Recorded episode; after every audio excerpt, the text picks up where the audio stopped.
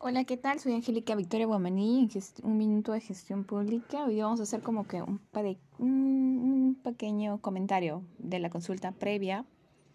Este, ¿Qué entendemos por consulta previa? Ya sabemos que es uno de los mecanismos de participación ciudadana por el cual este, se tiene que consultar a las diferentes comunidades. Cuando hablamos de las comunidades, comunidades nativas, eh, indígenas, o cuál es la palabra correcta. Bueno, durante el gobierno de Velasco, de cierta manera, en 1968, Velasco trata de reivindicar la imagen del indio, del indígena, de cierta manera. Entonces, esta palabra de indio, indígena, pasa a, este, se cambia para ser llamados como comunidades campesinas. Y cuando hablamos de comunidades campesinas, estaríamos hablando de todo lo que viene a ser las comunidades chipivas, indígenas, todo. O sea, ya es algo como un conjunto.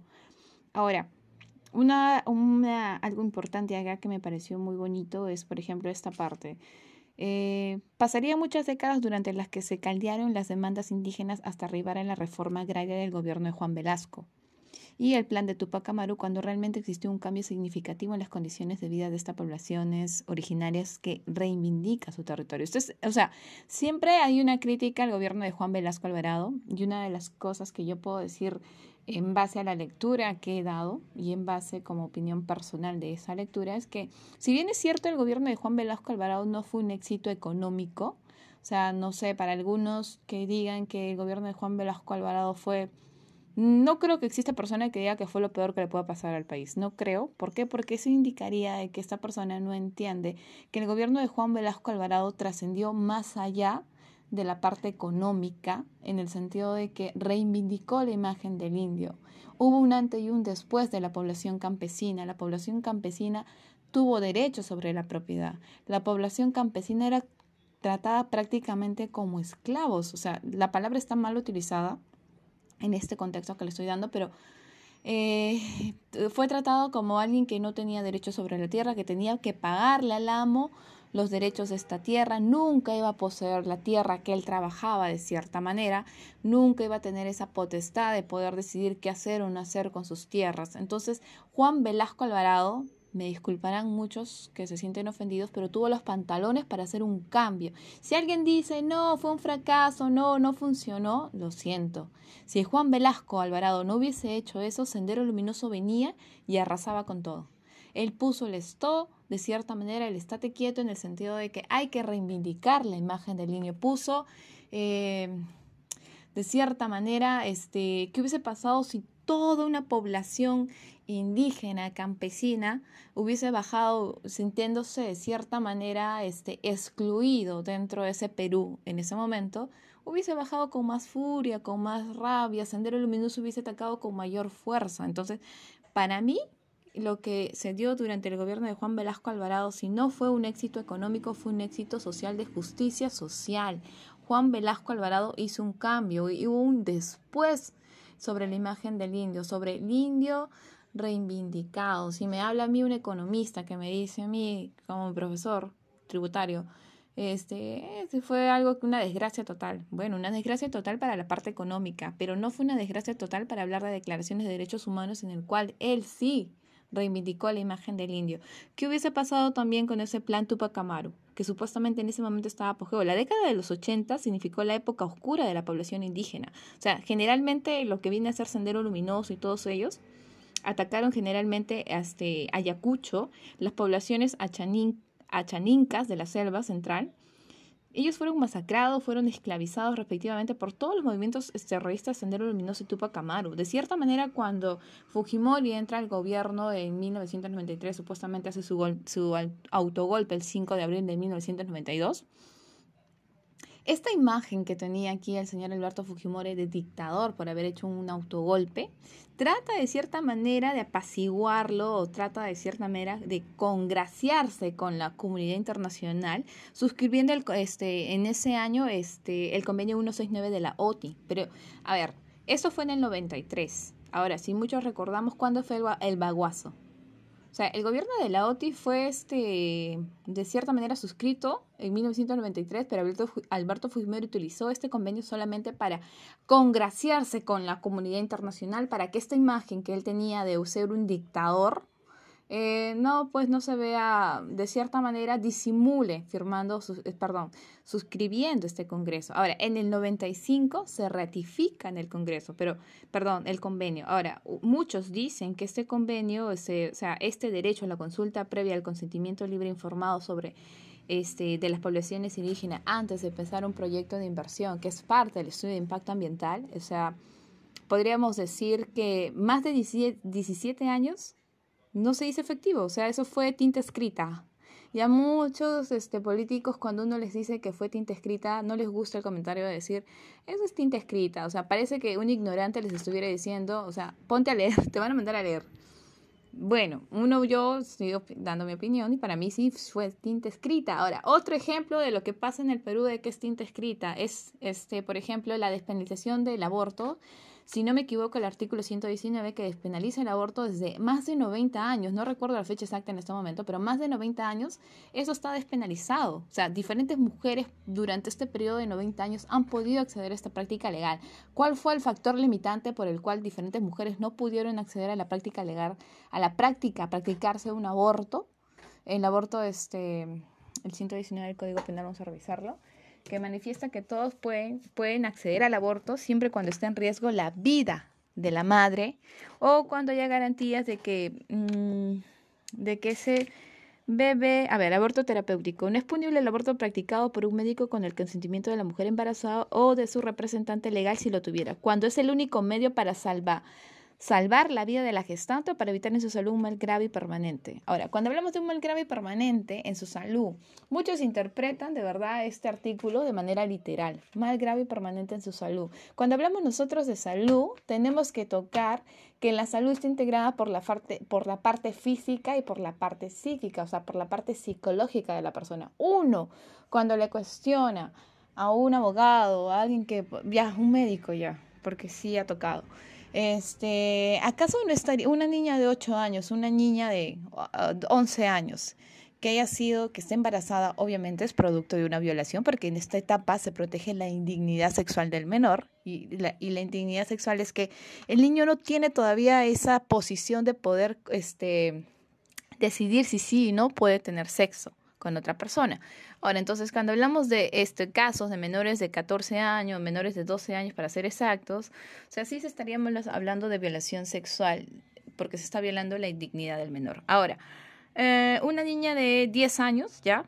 que esté embarazada, obviamente ya, ya no está en discusión que ha sido producto de una violación, no va a tener acaso repercusiones que ella, que ella sea, ya, ya por el hecho de haber sido violada, no tiene repercusiones en el estado psicológico de ella cuando ella después de este sea madre en el sentido de que dé a luz al menor eh, lo críe o sea va a estar criando o sea yo en mi pensamiento trato de concebir esa esa definición de que no va a haber este ningún daño psicológico que una niña de 8, 10 años, 11, hasta 12, ya cualquier edad, este, quiera ser madre producto de un acto aberrante, atroz, de una violación sexual, algo no consentido, y menos en, en, esta etapa que uno se está formando recién, este, eh, la formación que uno tiene como niño, ¿no? Entonces, sigue, yo, yo sigo, no encaja, no encaja para mí esa noción de que no va a haber un daño psicológico.